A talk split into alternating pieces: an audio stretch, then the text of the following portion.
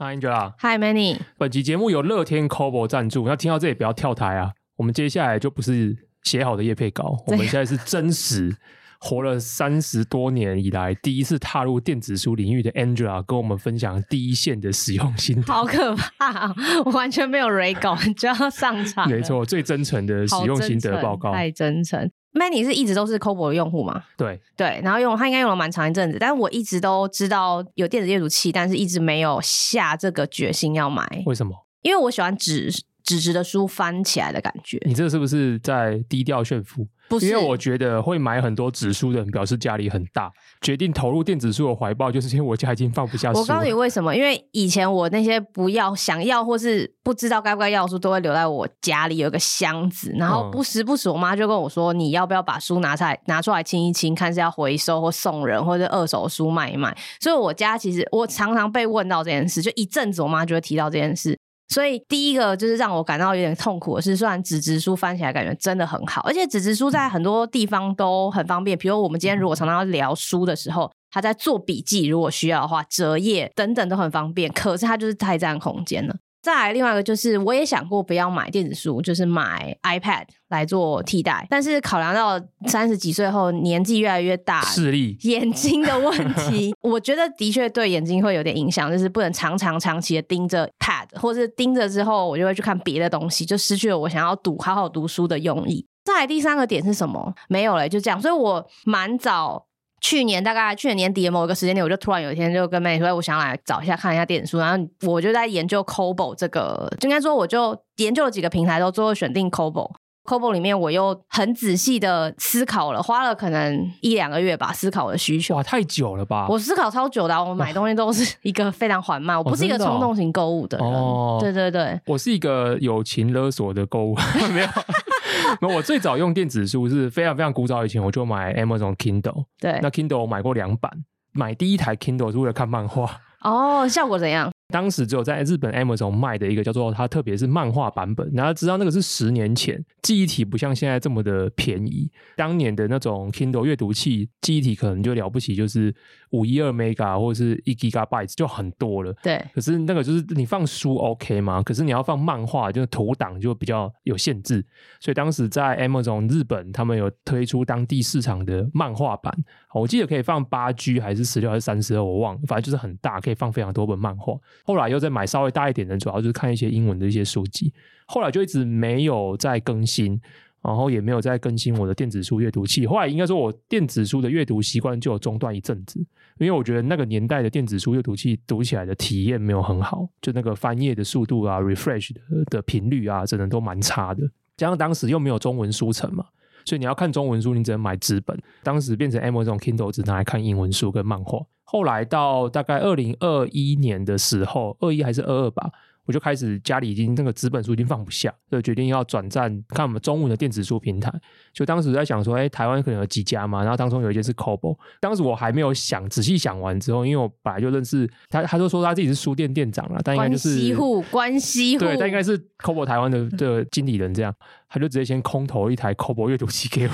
你那时候是拿多大的尺寸？哦，那真的很大呢，十寸呢，十寸。就后来我自己又买了一台七寸 Libra 的。我自己现在也是买 Libra Two，因为。就是在几个平台舍费之后，我后来决定在选 c o b o 的几个原因。第一个是买的东西也很方便，然后它上面的书的量还有出新书的速度，其实都符合我的想象跟预期。然后实际上购物起来体验也非常的好，好到就是哇，这个我等一下一定要 echo 一下。好好好到就是我其实过去一年还在纠结要不要买电子书，这段时间没有买很多书，通常都是大部分时间其实有七成都是为了我们要读书聊 podcast 才买。但我最近这个过年就已经买了，可能 I don't know 十本以上，就是这不是就是你会一直很可怕，就是它的体验太好了，哦哦哦所以就是会很顺。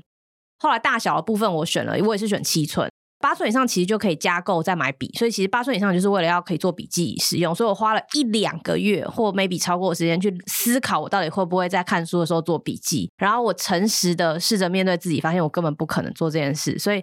我觉得，如果你看书是习惯只有划线，或甚至就是像我一样，可能只有折页划线这种最简单的需求，而不是要上面做很多自己思考的对话的话，其实没有一定要用到笔。然后我也去了实体的店面，成品有一些地方会有它实体的大小展示机。感觉一下它的整个尺寸的大小、重量。最后就是翻页的体验，翻页体验其实是我买之前最害怕不好的。但事实上，我发现只要设定好，就是翻的它更新的速度，其实我觉得翻页体验是很顺畅。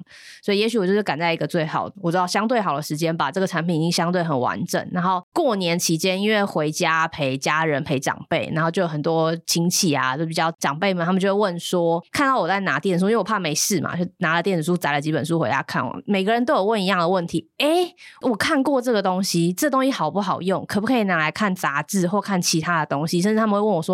能不能支援你 input 其他的文档进去看？所以我发现，其实这件事在大家的心目中是越来越多人知道电子阅读器的好跟它的优点。当然，它有一些就是使用者体验上，我觉得跟纸质书没有办法相提并论的东西。但是，但是如果说你今天到了像我一样到了一定的年纪，想要继续多看点书，又不想要占空间，而且又觉得。呃，愿意尝试一下新的这种，我觉得其实 CP 值还不错的一个新的电子阅读器的话，我觉得 Kobo 是一个你可以考虑的一个平台。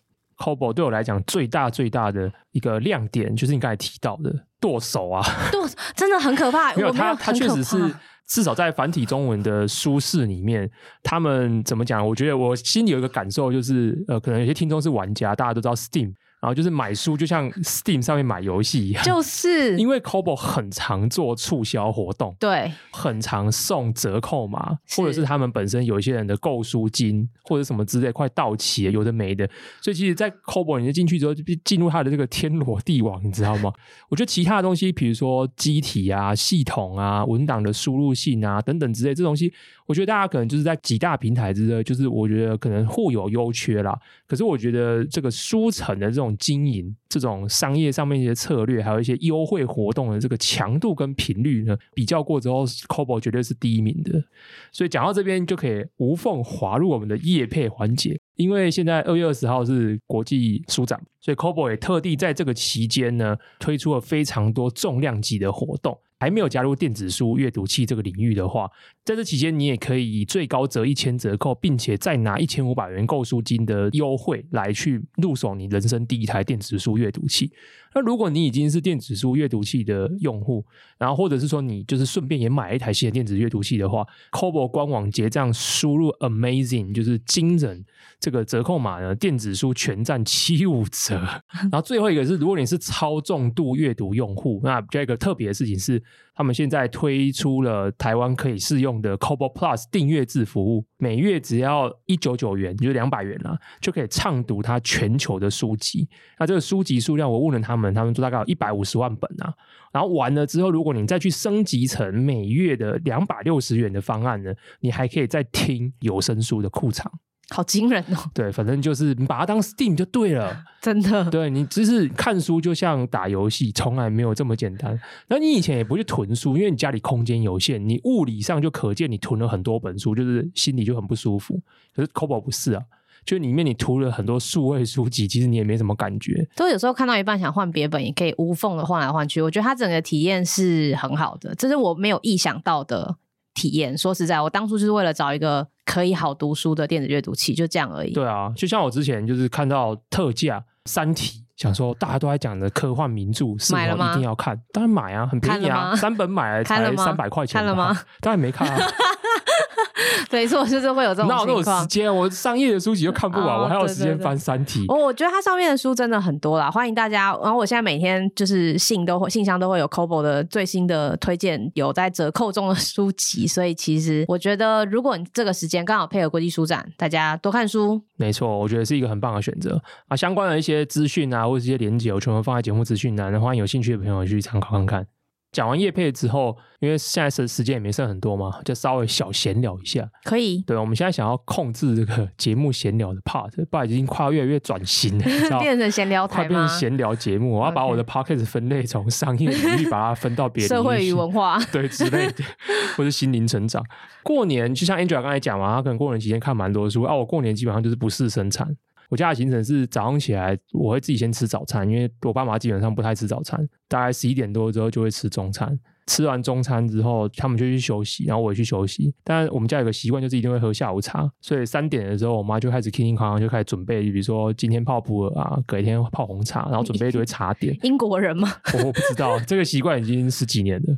这个行程走完大概就是四点半左右，四点半结束之后，就大家各自解散嘛。我爸就看电视，然后我就去休息。之后六点半到七点之间就吃晚餐，吃晚餐就是边吃又边聊天。整件事情结束之后大概九点，然后完了之后就准备睡觉。隔天起来又是这样子的 routine，所以就这样子 repeat 了整个年假。所以你一天可能年假的大部分时间都在进食、进食跟聊天，没有做其他任何事情。很棒的一个。我原本还想说要多打一点电动，结果连打电动的时间都不太有。为什么？因为每个间隔就是两小时、啊，太短了。你就滑一下，对我，所以过年期间就花大量的时间在滑 Threads。哦，因为你就那两小时，其实也不知道干嘛。干嘛？IG 已经看腻了，看一下 Threads 新的平台，啊、看有什么新的东西。对，而且而且 Facebook 在过年期间，其实大家不太 po 文，大家都在放假、啊。对，但是 Threads 很很热络，我不知道为什么，就大家都在 Threads 这样，所以我现在还蛮喜欢用 Threads 的。然后，所以整个年假就是这样。那年假过程中，其实我我比较大的深刻的感触啊，因为我平常比较常分享我妈的事，她也会海巡我的 Facebook。很可怕。没有，只是因为我大概一年前，我有跟她讲说，请你永远不要在我的 Facebook 下面留言，很恐怖。一来就是我不太确定你会讲什么东西，然后二来就是会被找到。对，二来我也不希望就是大家去找到我妈的 Facebook，因为她也会在她的 Facebook po 一些有的没的这样。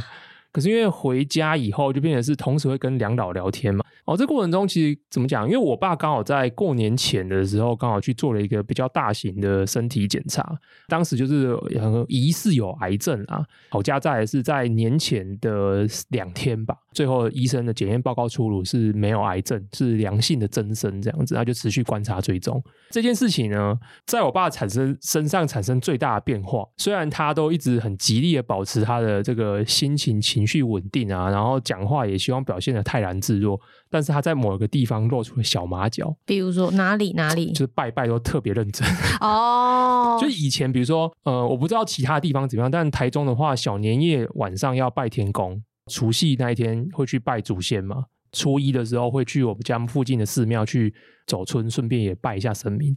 我发现以前每次拜的时候都是我，我是全家讲最久的。你有什么话要说？因为年轻嘛，而且你久久来一次，想说好好讲一下话。没有，我不知道为什么讲比较多，是因为年轻嘛。对未来还有比较多一些憧憬、想法啊，对吧、啊？还是比较想象，或者说因为还没有经历过这么多身体不适，所以稍微不舒服就会觉得很压起来，你知道吧？就会觉得说啊，抱头把握，就是身体不要其他地方出问题。啊，人老可能就是全身都已经坏过一轮了，都看过了，就是就已经坦然了这样。所以每次那个拜拜我都算过，就是我就是特别讲最久的那个，然后全家都在等我。可我这次回去发现，我们全家都在等我爸。不是，就是我觉得人不管什么年纪，如果有碰到一些事情，然后不怎么关心年纪，就是说如果你过了这个坎，然后你有过过的话，你因为想要好好，然后如果你心灵上的寄托，不管你是拜这种传统的祖先呐、或者是你有其他的信仰，就是有个就需要有个心灵寄托的对象，对。不然他也不能跟你讲啊，他一直跟你讲这个，好像也给你很大丢脸。我觉得没有，我就讲白了，他已经觉得一直跟家人表达这种事情蛮丢脸，就是跟神讲。对啊，跟一个就是你不知道啊，你也接触不到的对象，但是他就是拜超久的，我就发现哇。是真的对他造成影响哎，人的行为还是在一些某些小地方会露出来啊。这件事也不是一件很小的事情啊，所以我觉得，没任何人碰到这样的事情，有过一些体悟之后，有一些变化是好的，可以蛮不错的，可以想象。所以这就是我过年怎么讲，唯一观察到的一些 比较值得拿出来讲。天哪，我有点失望。我对你就观察到这样子，只能分享到这样，有一点失望。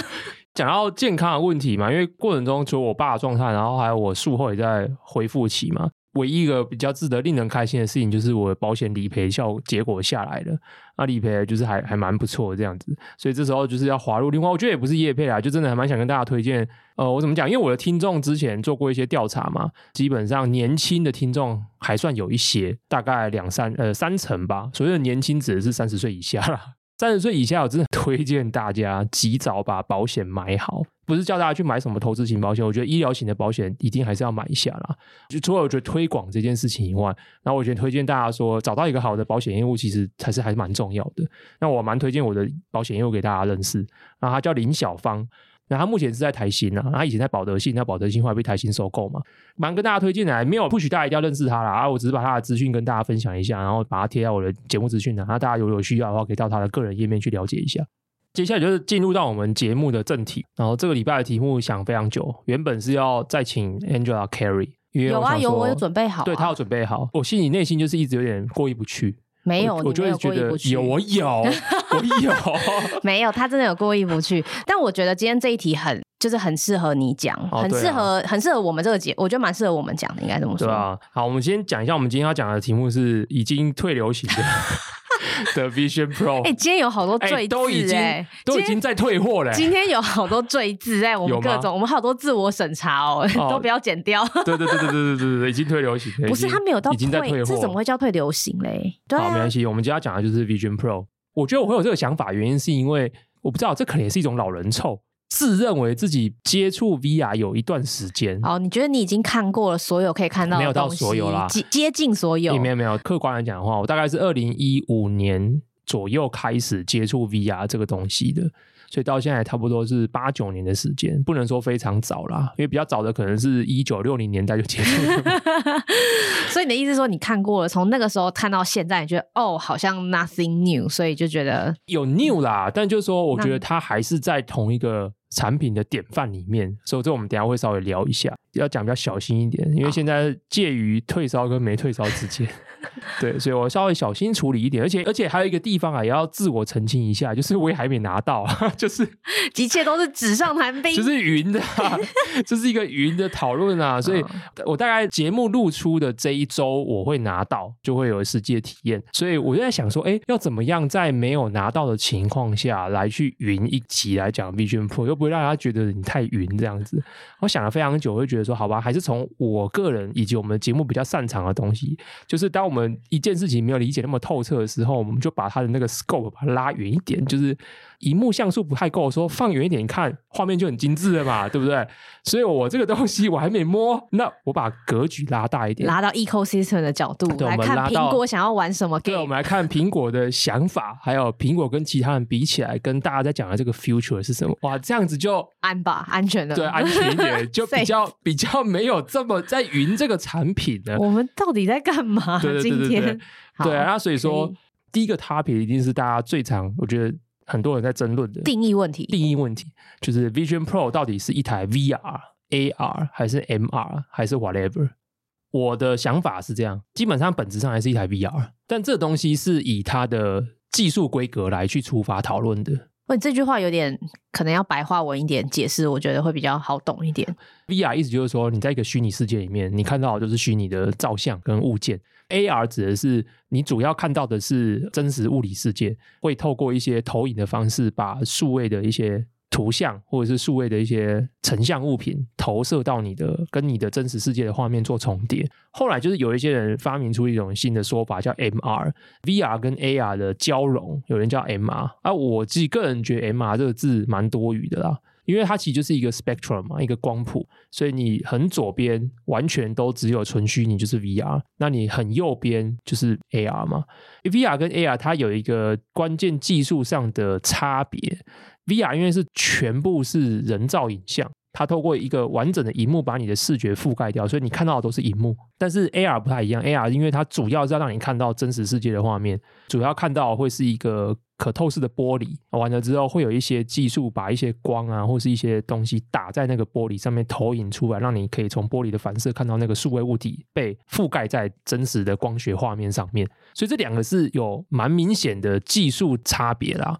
那如果从这个定义来看，Vision Pro 就是 VR 这一端的 solution 嘛？是，基本上你看到的就是整块荧幕。那为什么你可以看到真实世界呢？因为它其实就是把真实世界透过摄影机画面去捕捉真实世界之后，再透过里面的中央处理器处理完。那有人就说这个叫 MR，但我我觉得很简单，我们就用技术选型来决定说谁是 VR 比较靠这一端，谁是比较靠 AR 这一端。我会疑惑是讨论这一题的重要性，你觉得会是什么？就是为什么要先从这个出发？哦、大家对、欸、这个问题很好哎、欸。大家对于假设我今天是一个，把我跟你比起来，我就是一个 VR 小白好了。那为什么定义它是 VR、AR 还是 MR 这件事是重要的呢？这个问题真的太好了。我觉得这个问题分两点。啊、哦，好，就第一个呢，有人认为 AR 比较屌啦。就这样，就 AR 比较厉害哦。情绪上的一些，也不是情绪，就是实物上也是一样。就是 AR 目前的技术就比较，大家觉得它厉害，我觉得可能有几个出发点呢。嗯，第一个是 AR 就比较难，对。然后第二个是大家觉得 AR 的应用场景比较多。因为你不是纯虚拟的嘛，对，所以大家可能对 AR 就比较接近我们在科幻小说或者是科幻电影中面看到的东西。我可能就戴个眼镜，这东西跟我的真实生活融为一体，是我可以随时调度我想看到的数位资讯 pop up 在我眼前的画面里面。对，这个东西就是广泛见于我们所有的科幻的想象里面啊。这东西可能包含，比如说以前我们也会想象在车子里面那个前面的挡风玻璃是一个 hard 嘛，对，那我们的各种的资讯其实不是透过现在的这些以木皮仪表板展现出来的。那我们这个 HUD 上面，可能我们在开路的时候，那个 HUD 还会自动指引那个路线的方向图，会直接在你的挡风玻璃上出现，然后什么之类的。基本上就是钢铁人跟他的 Jarvis 在家里弄的那些所有东西。对，我觉得这些都是大家的想象，所以大家对于数位资讯跟真实世界的交叠这件事情的终极想象，就是偏 AR 的。OK，大家提到 AR 的时候，第一个会觉得它技术比较难，然后第二个是会觉得它应用场景比较广，所以会觉得 AR 才是一个真正就是终极解。哦，那 VR 大家会觉得是个过渡解。OK，所以大家比较想要定调说，那到底 Vision Pro 到底是不是终极解？到底是不是未来的第一步，还是是现在式的最后一步？你知道吗？就这样，真的对，哦、就是那条 line，那个我们要怎么 draw the line 嘛？嗯，它到底是现在这个典范做到最好的样子，还是它其实是未来的第一步.那我自己个人从技术规格的角度出发啦，它属于现在典范的，就是做到最好，它并不是。下一步未来的第一步，OK，对对对对，这是那这个为什么会这样？我觉得后面可以稍微再讲一下。虽然这么说啦，并不是说 Vision Pro 就是一个很 typical 的 VR 头盔。比如说 Meta 的创办人 Zuckerberg 前前几天嘛，就我自己在 IG 上 po 了一则影音，然后我觉得蛮屌的，就是一个创办人可以在别人的产品出来不到两个礼拜。啊，就拍一篇影片，用肉身来谈说，我们家比它便宜 五倍的七倍、七倍、七分之一的价格，七分之一的价格，对的这个 Meta Quest Three，对，比 Vision Pro 还要哦。我觉得这边要仔细的说一下，我觉得大家有一些媒体把这件事情简化翻译了，就是 Zuckerberg 并不是说 Quest 3比 Vision Pro 还要好，嗯，他是说。Quest 3是一个比 Vision Pro 还要好的产品，对，他讲的很清楚。对，我觉得这句话，可是因为这句话他没有再更进一步去解释它了。他会这么讲的时候，他特别讲他这个产品是因为你把价格考量进去，它就是一个比较好入手的一个产品，而且你入手了之后，你可以玩的内容也很多，可以做到的很多事情都类似 Vision Pro 的低阶版。好危险的用词，确实就是啊，就是 Vision Pro 现在的规格跟它可以呈现的效果已经到达一个顶。但我如果只要用七分之一的价格，我可以忍受 maybe 六七十八十 percent 的效能跟用途，那你就要自己去做这个 trade off。他有用 trade off 这个词，对，所以他意思就是说，针对大众消费市场而言，Quest 3是一个比较好的产品。反过来讲，其实就是 Vision Pro 确实把很多现在 VR 装置他们想要做的事情都做到非常的好。那首先第一个是最多人非常有感的，就是它的荧幕的解析度，很大一部分原因来自于它这次用了 Micro OLED 的面板。那这面板目前来讲，供货量还非常的稀少，而且供应商目前主要是 Sony 这边。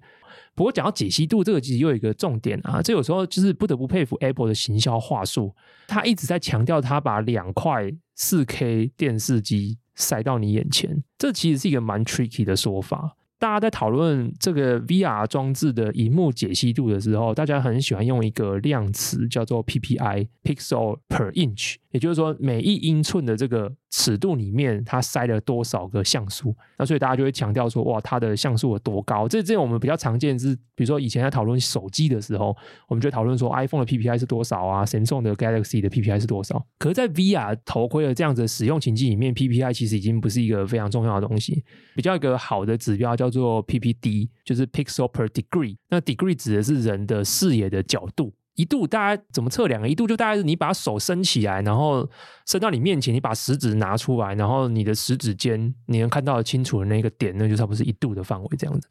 一度这件事情就是包含到距离这个东西，这个说法就介于是与不是之间。就是它以 PPI 来讲，它可能真的是把一个四 K。接或是接近四 K 电视机的荧幕放你面前，但是因为它放的很接近你面前啊，你你平常根本不会跑去四 K 面前这么近看电视嘛。如果我们把我们看一台四 K 电视舒服的距离，然后跟 Vision Pro 跟我们眼睛的距离，我们把这两件事情算成 PPD 好了。你 PPD 的话，四 K 电视的 PPD 还是高于 Vision Pro。讲点老舍啊，总言之，我只是说这是一个比较 tricky 的一些行销上面的说法。他用了一个比较白话的方式，让大家理解说这个东西在你眼前的感觉就像是四 K 电视一样好。但是让有这种印象，这样子有这种印象，但其实没有。规格严格，因为但是我们也就是没有办法那么清楚的分辨呢，在这种 VR 的场景下面。对，maybe，但我只是说这是一个比较比较 tricky 的，但是必须说它的荧幕解析度还是很好的。对，那这个好是非常有有感的好。OK，好。那第二个比较厉害的地方，也就是它，我们刚才讲完，就是它是一个 VR 的头盔，所以你看到的是一个荧幕面板。它这次很强调的是，你可以看到外面的世界，然后也有很多人，我们看很多 YouTube 开箱嘛，然后可能会。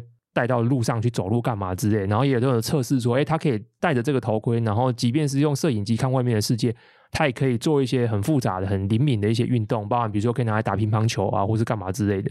这东西当然是个非常非常非常大的关键，就是因为它的整体的画面的延迟做到非常非常低，第一是低到目前现在是业界最低了。因为我自己有 Quest 3嘛，那 Quest 3也有这种功能，就是它也有前置镜头可以看外面的世界的画面。可是那个画面传输到头盔，然后经过头盔再处理完了之后，再到头盔里面的荧幕面板，中间的延迟度其实是蛮高的。这延迟度高会造成什么效果呢？第一个是你一定很容易晕，这叫动晕症啊。那它主要的原理其实来自于你大脑接收到的讯号跟你身体的动态，它中间有一个落差，有个落差。这个落差反映出来就是你会身体会以晕的讯号来告诉你这件事情是不舒服的。第二个是因为有 lag，所以说基本上你也很难去。做一些，比如说你不太可能带着 Quest Three，然后去真实世界里面打乒乓球，因为可能球来，你接收到讯号跟你实际要打到球的中间，它时间上也是有落差的。可是 Vision Pro 可以把这个延迟做到十二毫秒，这真的是非常非常惊人的东西啊！所以这也是一个非常巨大的突破，以至于让大家觉得说，哇，带着 Vision Pro，我真的好像跟真实世界融为一体。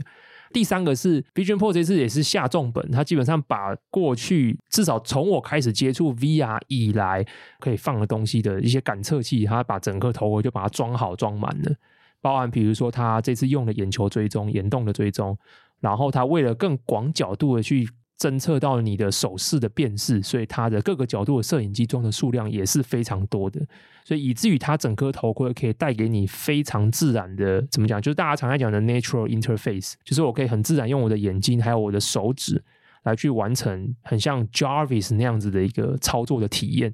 这里面当中，当然还有一个非常我觉得很巨大的核心，也是我觉得 Apple 比起其他家业者来讲一个蛮巨大的优势，就是它在多年前开始就展开了 Apple Silicon 这样子的一个策略。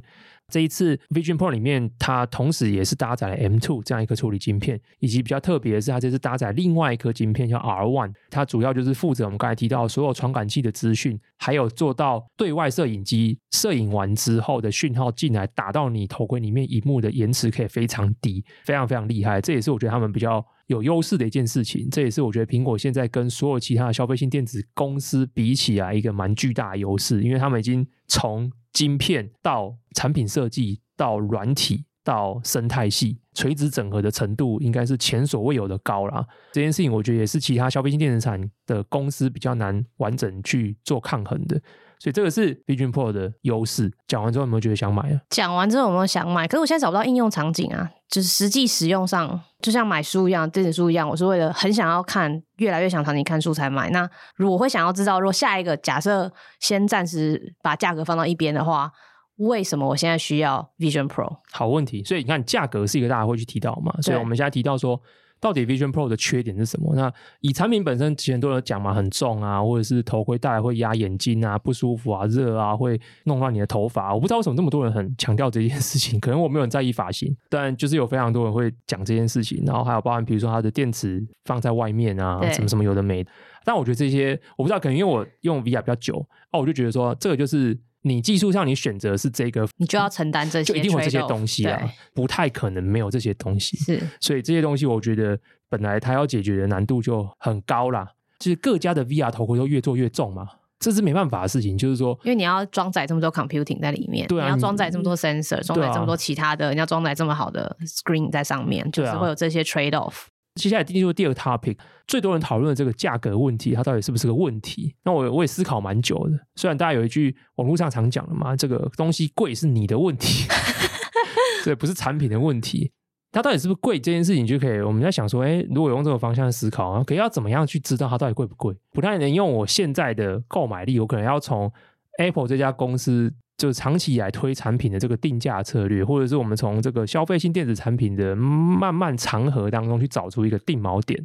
我们可回去看，我就开始回去看，看到一九八四年第一代的 Macintosh 麦麦金塔电脑 Mac，对，对，当年很贵，当年大概两千五百美元吧。当年两千五百美元，现在可能要六七千。哦，现在要六七千块，对，美金哦，对，美金。一台电脑哦，对，对，当年人来讲，买一台麦金塔电脑是一件很奇怪的事情，因为实在太贵了。就你有非常多其他的电脑，而且其他电脑也可以完成蛮多事情。可是为什么我需要买一台麦金塔电脑？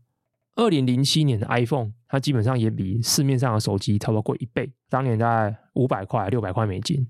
我们回推，那 Vision Pro 现在比 Quest 3贵七倍，这是不是一个很贵的点？Even 做这样子比较呢，我觉得它还是很难直接得到一个答案。所以讨论价格的时候，我们可能就要讨论产品的定位。对，它到底是什么？就它到底为什么要去推出一个这么贵？因为公司里面一定就是我要制定一个产品的时候，我一定有一个想法嘛。对，比如说我它要落在哪一个价格带。对。然后为什么这个价格带它背后一定有一个 philosophy？对，一定有一套用，或是一个或是一个市场策略。对，这些人买不买得起？这些人长什么样子？这些人是谁？没错。才会定出这三千五百块？那为什么他要定一个三千五百块？看似好像现在大家觉得又贵，又想要退货，又买又不想用，但是又或或是引又引起很多讨论。对，到底为什么？对，那这时候就是哎，那你可以回顾一下 Apple 历史。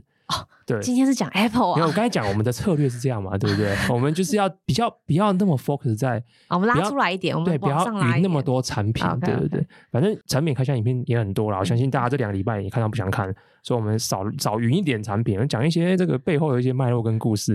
所以我们想象一下，就是说 Mac 当年为什么也这么贵？因为大家如果看过那个历史啊，就知道 Steve Jobs 当年是因为他。先是在 Lisa 这个团队被踢出来，Lisa 这个原本他们其实就是要做一台，我觉得像是 To B 等级的电脑啦。详细的故事其实大家可以去看很多书啦。反正总之他就被踢出来，这样就被踢出来之后呢，他就把他的这个目光放到了另外一个团队身上，就是 Macintosh 这个团队。他加入 Macintosh 这个团队之后呢，他当时有个很大的想法。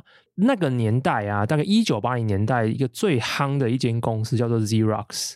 全路哦，对，它中文叫全录，它叫全路，对啊，反正就是一间非常夯的公司，而且他们的研究中心 Park 是 P P A R C 是非常厉害的一个研究中心。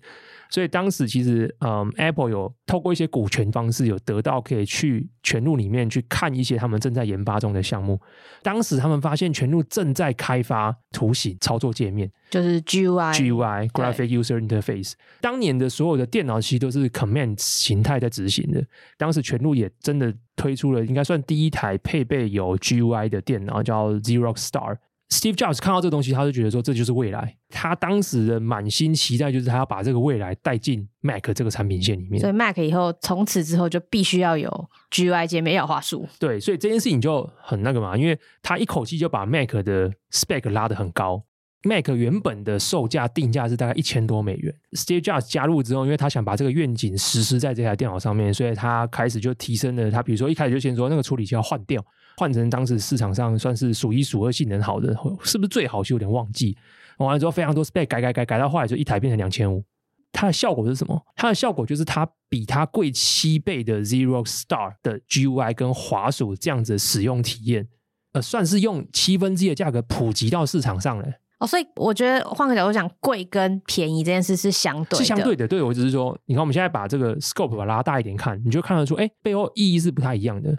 Mac 当然比当年的很多其他 Command 形态的电脑贵，可是它比最先进的 Zero Star 便宜七倍。这件事情就是，哎，那你要怎么说 Mac 到底是贵还便宜？就看你想要达到的目标是什么嘛。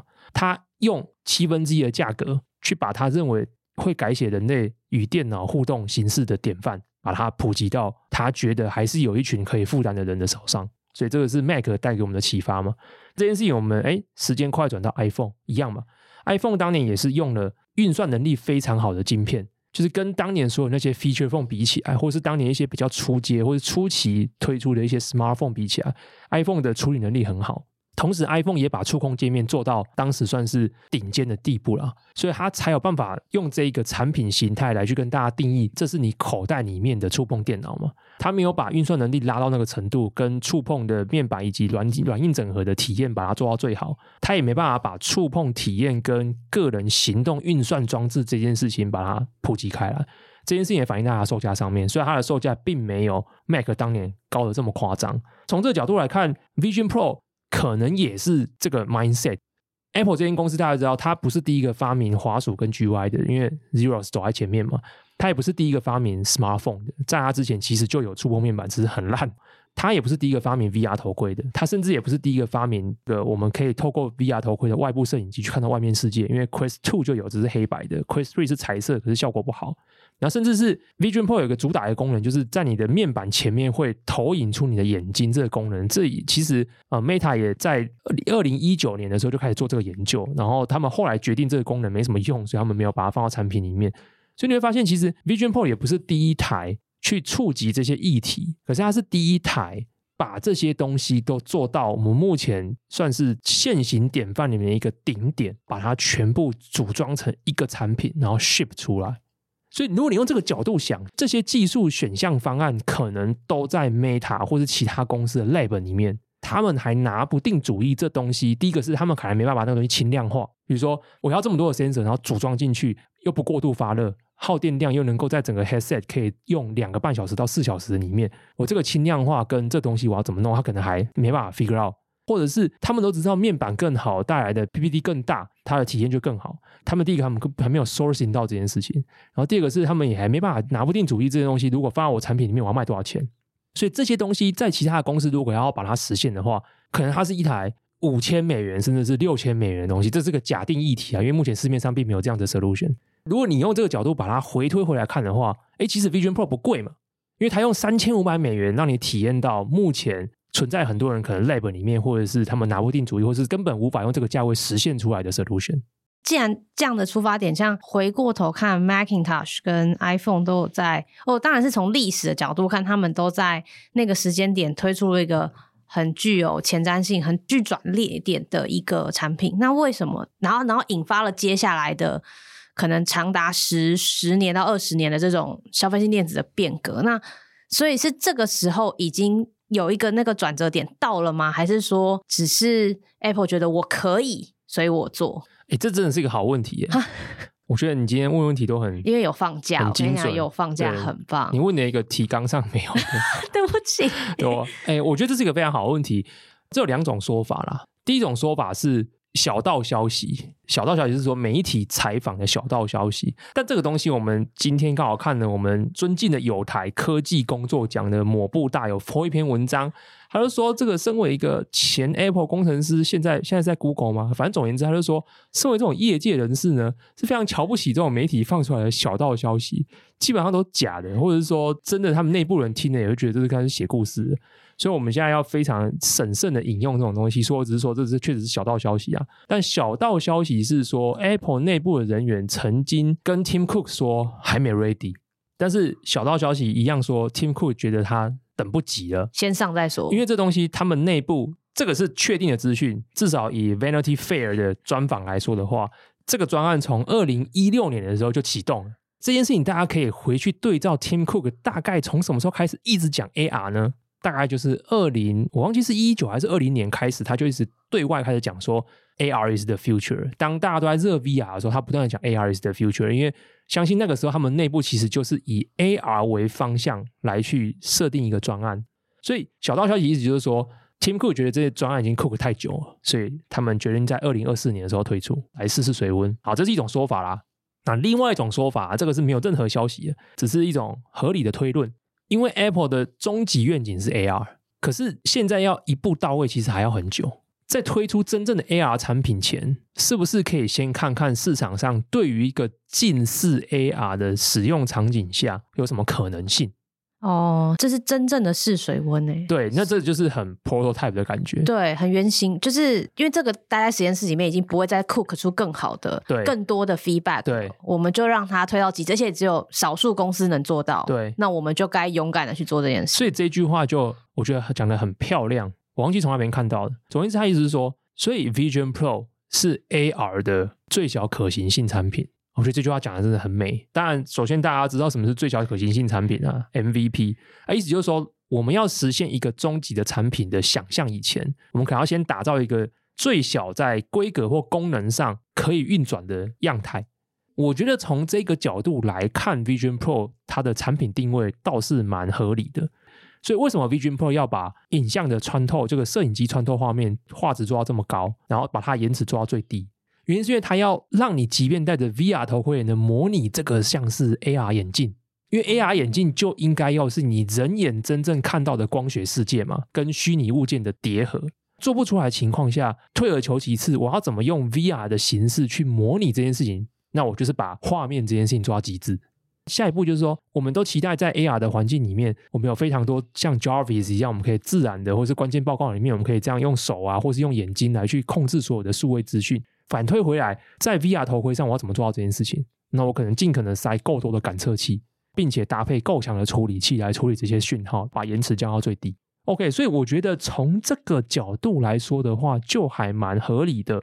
这就回应到第一题的问题吗？Vision Pro 到底是？现行技术典范的最先进、最 top，还是是下一个未来的起点啊？那我就觉得，哎，你从技术的观点来上，我觉得它是现行典范，所有的技术的最成熟或是最先进的样貌组合在一个三千五百美元的产品里面给你。如果用假设它背后的叙事真的是，或是他们内部决策逻辑是这样啊，那它可能就是未来的下一步的起点。它是现在的技术的集大成做到的可行性最高的一个共同集合，但是在下一个世代的开始之前，它是一个承先启后的一个产品。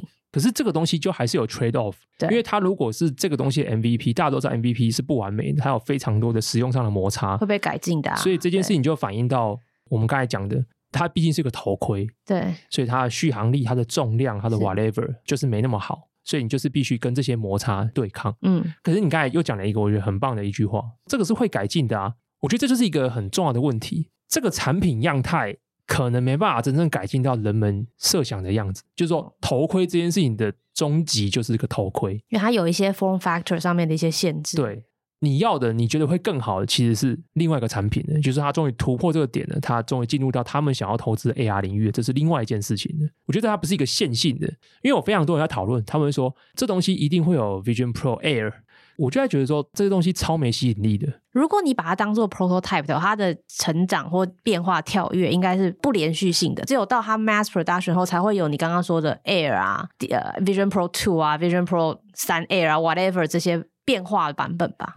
你会觉得哦，让我们期待 Vision Pro Air 这个意、哦、这个意思是说，我觉得 Vision Pro 很棒了，只是因为太贵，我买不下手。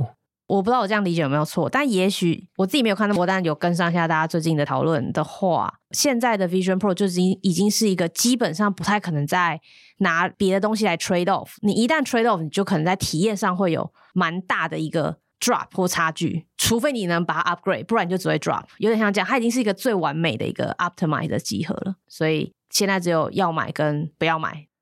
接下来，我觉得我们现在就是哎，再把 scope 拉大一点。我们刚才一直不断的提到 Zuckerberg 也出来推自己家产品嘛，然后我们刚才过程中一直不断提到 Meta。可是很有趣，就是我们现在把 Apple 跟 Meta 两间公司把它摆在一起，就会看到一个非常鲜明的怎么讲对比。这可能会是所谓的 VR 或是 AR 时代的 iOS 跟 Android 之争。目前看起来最投入在这个领域的就这两家公司而已嘛，也没有其他。微软基本上不玩的，对对不玩。那 Google 号称有神秘项目，但是实际上怎样不知道。所以我们目前台面上可见就这两家。中国也很明显的一些比较低价的选项，他们现在逐渐的也是像字节跳动，他们现在也不太继续往那个方向去投入了嘛。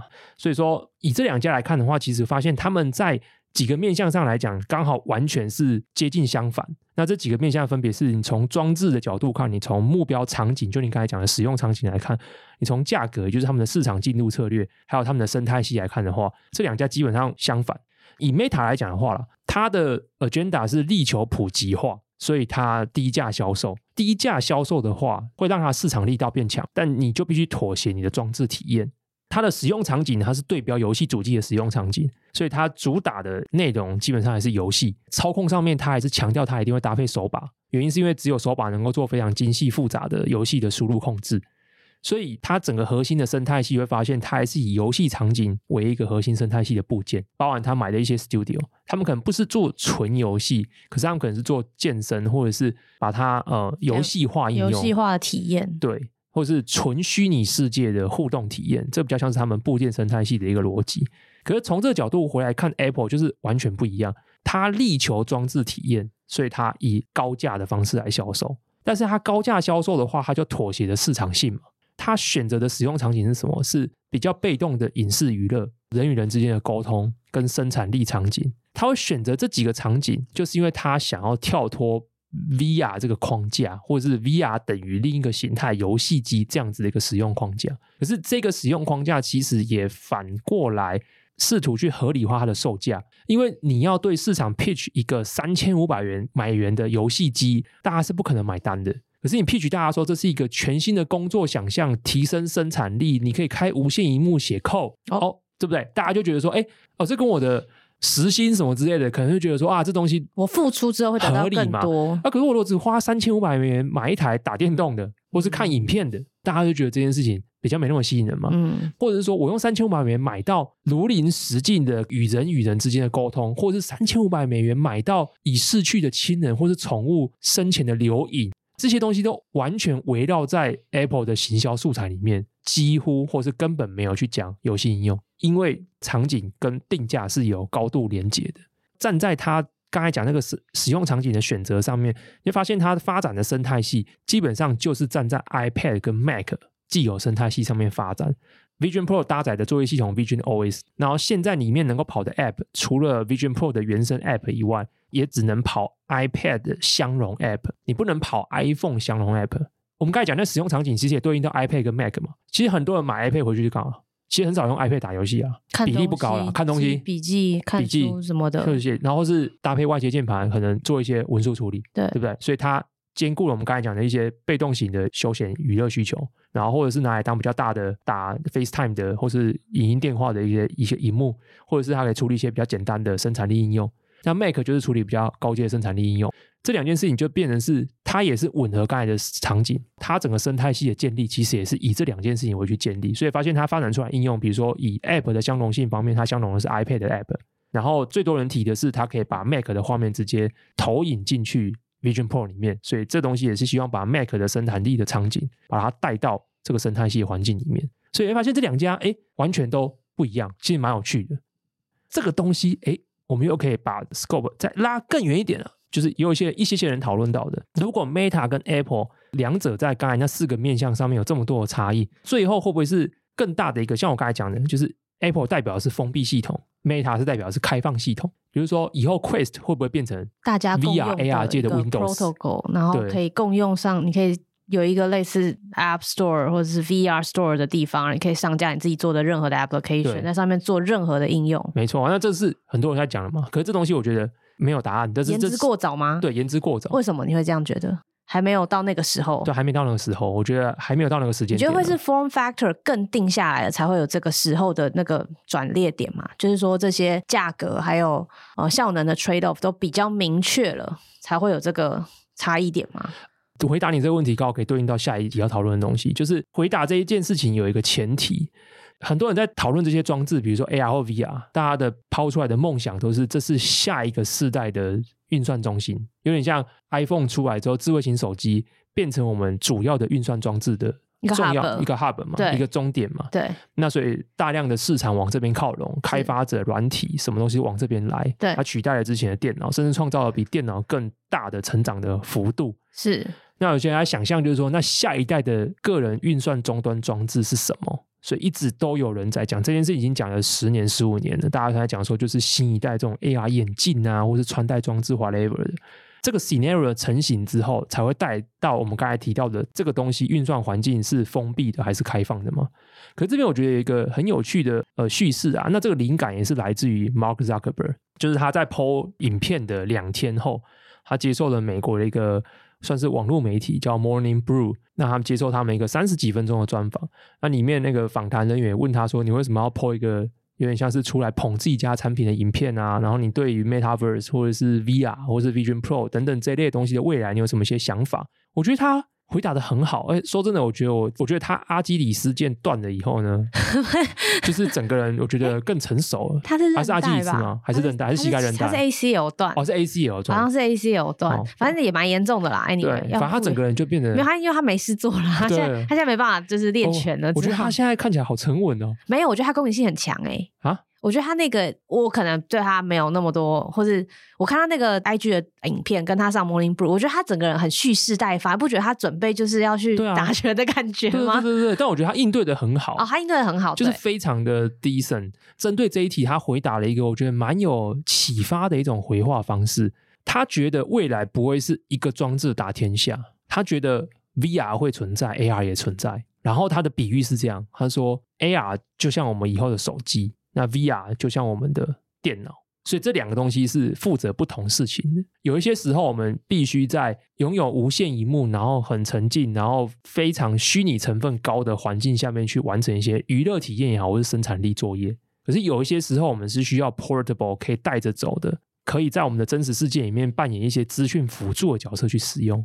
这件事情如果就像他讲的，这两个东西不会互相取代掉，就是我们不会个人运算装置这件事情不会收束成只有一个东西，而是它会 for 不同的需求跟 use case 会有不同的装置的话，回应到刚才的开放还是封闭，这个讨论就会更怎么讲，更复杂、更多元一点。那你觉得 Zuckerberg 是想，他也是一个终极目标是 AR，但现在先用 VR 当做中间产物的的想法吗？没有，你看，这就是我觉得不同人讲话都是有他们的 agenda。就从 Apple 现在的做法来讲，可能 Apple 的想法就是一个装置。如果那个叙事为真，就是他认为终极就是 AR，对，VR 只是他在实现这个终极理想过程中的 MVP。是哦，假设这个叙事为真啦，可是 Zuckerberg 不一样，因为 Meta 现在已经开两条线。Meta 现在一条线是 VR 这条线，是大家最知道的。可是他从二零二一年推出了穿戴式眼镜 Ray-Ban，他就认为这一条线是另外一条所谓的 AR 线。他之所以会讲说未来的世界这两件事并存的，他的 agenda 当然就是因为因为我们公司两件事情都有做啊，所以未来就是会照我们公司讲这样。我觉得这些大老板讲话背后其实都是有这样子的想法的啦。但因为我们节目上一直没有特别讨论过。Ray-Ban 那副眼镜哦，其实我觉得 Ray-Ban 是一个蛮有启发的产品。Ray-Ban 当然不是所谓的 AR 眼镜，呃，它的一代产品很阳春，它一代产品就是一个有副照相机跟 喇叭的的眼镜。可是它二代的时候做了比较大的升级，不完全是在硬体上面啊，还包含了它可以跟 Meta 的 AI 做互动。所以它变成是一个一样没有所谓的画面投影功能，可是它有一些 AI 的功能，比如说你可以直接呼叫，用语音呼叫一些呃 agent。这件事情当然继续发展，就变成是说，它如果未来的，比如说第三、第第四、第五代，它可以开始投射一些画面到你的镜片上面，就是我们常在讲的 AR 眼镜了嘛。可是为什么我说 Ray-Ban 是一个我觉得蛮有启发性的产品？是因为我觉得 Ray-Ban 的二代呢，点出了一个非常关键，也是现在非常夯的议题，就是 AI。我觉得 natural interface 这件事情，就是说用眼睛控制啊，用手控制啊，或者是像 Meta 他们已经投入很多，而且至少就 Zuckerberg 来讲，他说二四二五年就会有一些商品出来给大家看的。对，他用的是 neural interface，呢就是用机电，强调，而且他强调不是像 neural link 这种东西。对他强调，他只是做 EMG 啦，对，就是机电 wearable wearable，对，用肌肉的电位。反正就是大量的机器运算，去运算到你用哪一根手指，或者是用什么动作的时候，你的肌肉定位的变化，所以它可以直接，你手不一定要真的做这个动作，你光有这个想法，你的脑驱动你的肌肉组织去做这样的行为的时候，就能够直接反映出来。我觉得这些东西都是大家想把传统的这种超能力这件事情，用科技技术的方式去把它实现，更直觉的方式来去跟数位资料互动。可是我觉得 Ray-Ban 这个眼镜带给我一个很大的启发是。真正的互动典范的颠覆，其实就是我们现在在讲的生成式 AI，也就是所谓的 agent。也就是这么说好了，有钱人真正的富豪，他最终极的互动方式就是叫别人做嘛。管家请得起管家就是有钱人，对不对？对不对？哦，我觉得数位世界最了不起的互动，是我不用做太多事情，我有我的 Jarvis。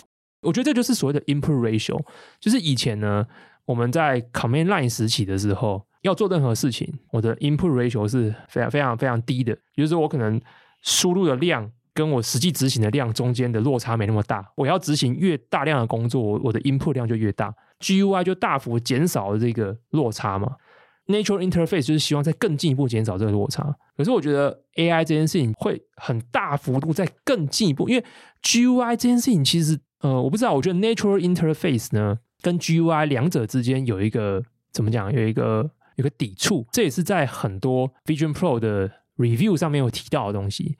Vision Pro 现在是只用眼睛看，它虽然说它可以侦测到非常精准，然后细微的眼睛的所谓的焦点的位置，可是还是会有误判的可能。然后你如果画面上出现超多视窗，你同时要做很多移动的时候，你只用眼睛的焦点注视来去做复杂视窗的排列、放大什么有的没的，是有极限的，很累，很，很大的极限，很，很大的限制。Natural input 跟 GUI 本身其实它并不是一个自然进化的，我觉得它们之间其实是有抵触的。哦，它并不是说 GUI 我把它做一个升级版，我用 Natural Interface，然后它们可以无缝连接在一起，然后觉得超棒，这件事情让我变得更棒。我觉得没有，GUI 的下一步就是 Agent 更少 UI 嘛，嗯、或者是中间那个 process 我更不需要 involve 嘛，或是靠别的就是一个 Agent 来帮我处理这些事情。对啊，因为比如说像我小时候学 Photoshop，我后来放弃，很难，就是因为 GUI 啊，可是那个 UI 复杂到我根本看不懂。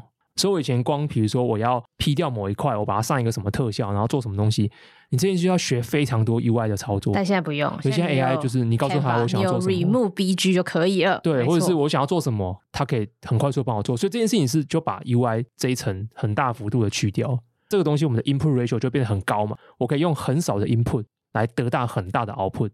这件事情是 Natural Interface 没办法做到的，或是 Natural Interface 必须中间要经过这样一个增强器。比如说，我 Natural Interface 包含我的声音控制，可是我的声音控制它必须透过这样一个增强器来去达到我输入十分，它给我一百分的输出成果。AI 就会是一个非常非常非常关键，它已经不是只是说我今天是画面表，因为我们现在讨论 VR、AR 或是 whatever 的时候。大部分的呃 focus 都在两件事情，第一个是画面，所以哦解析度多高啊，画面的 latency 有多低啊，然后接下来第二步就是在控制输入的方面，它的感测器有多少啊，它可以辨识到多少东西啊，然后辨识起来多灵敏啊。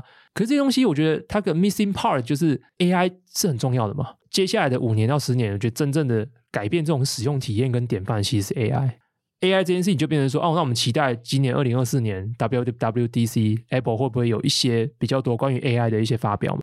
至少对 Zuckerberg 来讲，他已经很早就已经讲明了，就是在他的 Metaverse 的大愿景里面，VR、AR、XR、Whatever 啊，跟 AI 是他两块最压住的项目。一年这两个赛道基本上都各投入超过十五亿美元，还是一百五十亿美元？一百五十亿，是十五个 billion，对，十五个 billion，对，一百五十亿美元。对，那。如果从这个角度来讲，你就会觉得，哎，AI 变成是接下来我觉得更多需要被讨论到的问题。比如说，Vision Pro 很好，可是 Vision Pro 里面的 Siri 还是很烂啊。所以以上就是一个不太需要云到产品，但是又完整讲完 Vision Pro 的一集啊。他突然很开心，因为我觉得终于讲完了，好爽。我觉得这对我不是一个很了解 VR 的人来说，其实好像因为我没有关注 VR 那么久，就是有产品出来的时候跟着看一下，其实还蛮期待的。因为假设过去的历史上，这些科技公司可以用后照镜来看，他们都可以提出一些产品，然后再回顾历史的时间点，对我们的生活、对我们的生活的体验，还有跟用科技来跟生活去做数位的互动，这么好的体验的话，好像没有道理。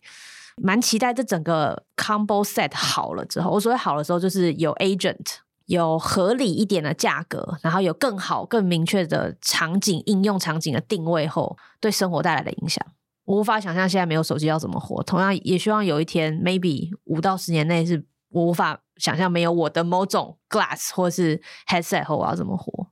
回应到你最最最一开始的问题，找不到 use case 要不要使用，然后要不要买这个问题，我自己的心得是这样：只要它这个 headset，它就是一个需要你戴上去的东西的时候，你对它带来的提升感会有一个比较大的期待，因为它用起来麻烦。你对你对手机没有什么期待？你预设它已经用什么东西来 trade off 了？既然麻烦，就有点好用。对，比较强，这个很合理啊。对，你手机你也没有什么特别的期待啊，就打开然后就这样，因为它你去启用它的这个东西摩擦是非常低的。对。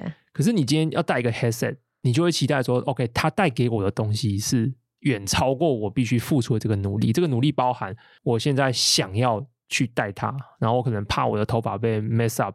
所以为什么过去比较多的情况下会把它定义在娱乐场景的体验？因为它确实是一个很大的跨越，它确实是在一般的家用主机或者是手机游戏上面，你没办法立刻得到一个这么大程度的沉浸的感觉。这件事情是别的地方得不到的。它就有点像古早的年代，你在家里玩任天堂红白机，跟你去电子游乐中心玩那种大型机台，就是完全不一样的。所以，即便去电子游戏中心，你要出门，你要换代币，你要排队，你还是觉得那个体验是远超过这个想象的。所以，我觉得，呃，focus 在娱乐用途，或是甚至是游戏用途这件事情是能够理解的。可是现在大家想要把这个趋势把它外扩到生产力上面，这件事情，这件事情就比较 mix 一点。OK，它最大的。优点就是让你变成无限多荧幕啊，理论上是无限多，但其实有限，因为你的视野、你的视角、你的专 track 这么多，或者是你的眼睛，你的眼睛能够去看的地方就这么多。对，这个是你先天物理上的限制。真正大幅提升你，就是我们不需要更多荧幕啊。我们需要 Copilot 就好了嘛？我们需要更多 Jarvis 帮我处理更多不同的任务的小 agent。对啊。对对对，就是这件事情不是靠荧幕这种暴力节来解决的，这个东西是靠 AI 就可以提升你，而且是 ten times。所以很多荧幕这件事情是不是对你的生产力有这么巨量的提升？这件事情就会回应到，那你愿意付出多少价格来换到这个提升？如果只是变成很多荧幕，如果它没有其他的 AI 超能力的话。